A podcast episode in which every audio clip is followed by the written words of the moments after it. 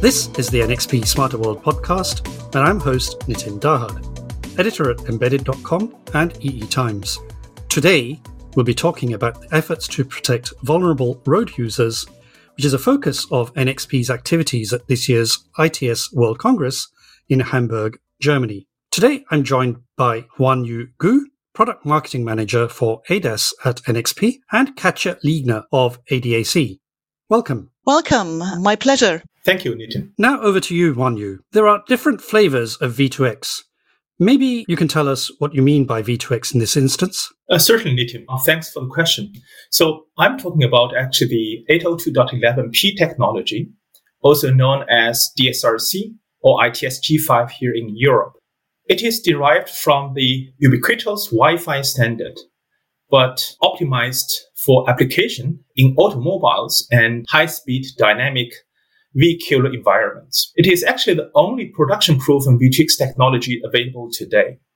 And along the deployment of V2X and 802.11, Europe is clearly a global leader with a long list of completed and ongoing activities and projects. So, do you see that V2X, and as you say, in this instance, we mean uh, 802.11p, is gaining traction? Oh, certainly, yes. And this is probably interesting for many people to hear because for many, this is behind the scenes, and there are some updates here to share with you today. We do see actually growing traction of V2X across different regions. And this is particularly the case in Europe, but also Singapore and Korea for Asian countries are catching up as well. Singapore, for example, decided to adopt 802.11p for its second generation electronic road pricing systems a few years ago. And the deployment of the system will be started before the year ends. Korea is another latest example. And uh, end of August, the ministries of the Korean government reached an important agreement to start deploying the 802.11p technology along the national highways while continuing to evaluate other V2X technologies. So you've covered Asia. What are the current developments that you're seeing taking place across Europe? Maybe we start with vehicles first. How we see that is the continuous rollout of 802.11p based V2X technology in series production cars like those from Volkswagen encourages many other players and stakeholders to investigate, invest, and also deploy the V2X technology. So the initiatives taken by the General German Automobile Club, ADAC, is an excellent example. And furthermore, we may expect first serious production trucks equipped with the technology to hit the road in 2023. Obviously, V2X, um, as I understand, also involves infrastructure. I suspect that's being rolled out in parallel. Uh, can you tell us a little bit more? That is absolutely right. Um, so the V2X enabled vehicles alone without smart infrastructure will not unleash the full potential of the technology. So the roads and infrastructure operators are making important contributions for expanding the CITS implementation in Europe. In this regard, C-Roads coordinates the rollout of the technology on the infrastructure side in 18 European countries and 6,000 kilometers roads are already equipped with V2X enabled roadside units. And Austria is clearly actually leading with its nationwide deployment, which started actually in 2020 and uh, is expected to complete in 2022. So there's some good activity there as well. One of the indicators, I suppose, of future development is testing. Are there any examples of testing going on with V2X that you can uh, talk about? Yeah, I think here again, you're absolutely right, uh, Nitin, on the importance of the pilot and projects. So pilot projects, they continue to emerge and play a key role uh, in a smaller scale deployment testing the new use cases and applications, but which may one day actually turn into a full scale rollout. And one example is the German city of Ludwigsburg. And there, all traffic lights and fire trucks are equipped with V2X roadside and onboard units from the company Cohda Wireless, integrating NXP's V2X chipset. So the fire trucks actually can request traffic lights to synchronize with their passage to proceed to their destination without traffic delays. So consequently, rescue teams get to emergency sites faster and can potentially save more lives. Probably another example is the Ensemble project, co-founded by the European Union. NXP is a participant of this project. And together with all other OEM, technology supplier, and knowledge partners in the project, we have been testing 802.11p for truck platooning with trucks from seven major manufacturers. On September the 23rd, the project successfully tested and deployed the multi-brand platooning technology based on one crossband common solution. And this is an important step towards fully connected automated driving while providing improvements in traffic safety, fuel economy, and logistic efficiencies. So all in all, we see a solid V2X foundation based on the readily available and proven 802.11p technology has been established here in Europe. And I think such a foundation is key to many current development activities and will remain key to driving continuous CITS expansion. Very good. That sounds quite impressive. Huanyu, thank you. Now I'm going to turn back to Katja. Tell me, uh, ADAC, for those around the world who are not familiar with ADAC, tell us a little bit about the organization. With over 21 million members, ADAC is the largest automobile club in Europe with headquarters in Germany. And ADAC is one of the key advocates for society's concerns about mobility. And acknowledging its members' vast variety of mobility needs, ADAC offers customized products and services so that they can have easy and safe mobility in everyday life. So let's focus on Germany. What's the current state of safety on German roads? Well, there is a great number of cars equipped with driver assistance systems. Moreover, occupant protection is ensured almost across the board with belt tensioners and airbags.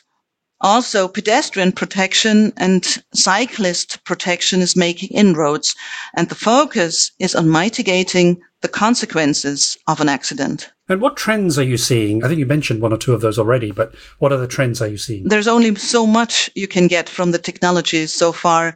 Even more airbags in a car do not make much sense.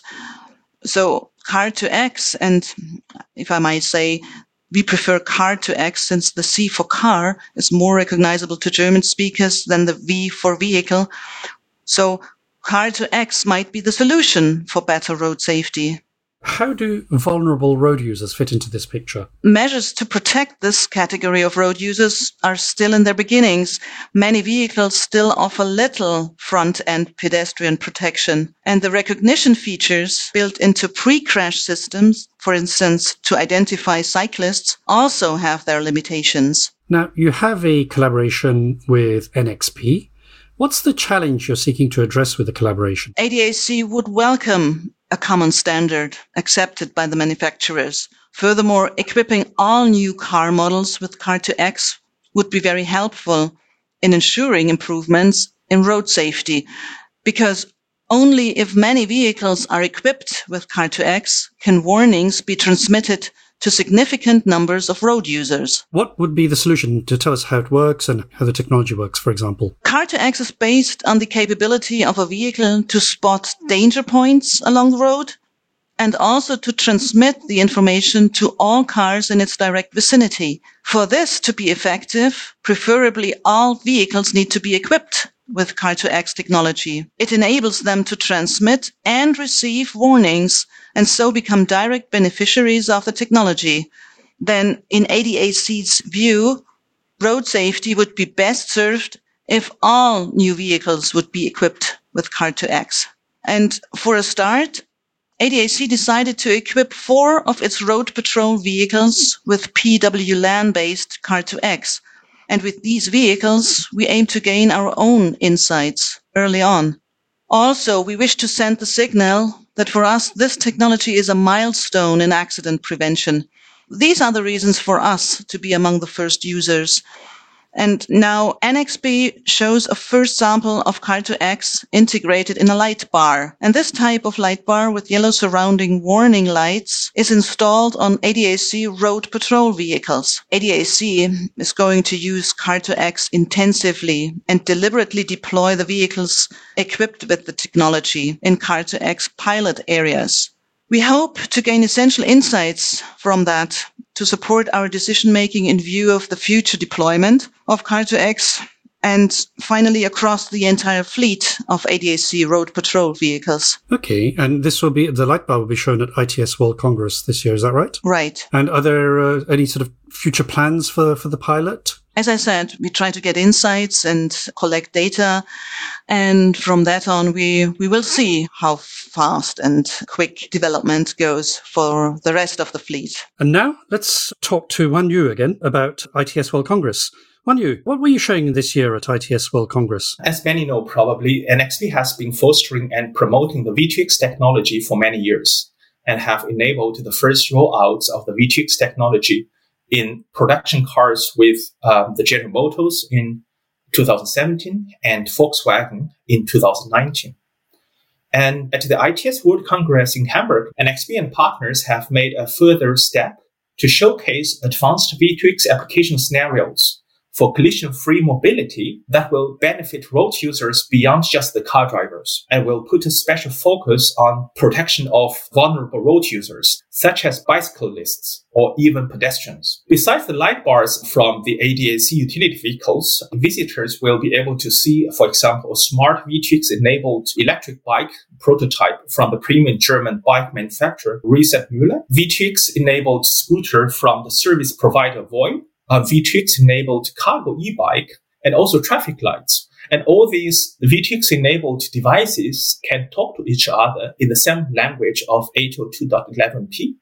And together they will weave an invisible safety web. This is how we call that. And during the ITS World Congress, visitors would also have the chance to join City of Hamburg's demo tours to experience NXP's V2X technology live on the road, such as the V2X enabled Metro bus line number 26 with the new type of hazard warning systems resulting from the BiDiMoVe project or the Green for Transport project, where container trucks running in the harbor area of Hamburg may make priority requests to the traffic lights to reduce making stops and consequently reducing carbon emission. And so here probably comes my personal favorite, the automated uh, vaulted parking garage at Hamburg's iconic Elbphilharmonie concert hall, enabled by NXP's V2X chipset solution.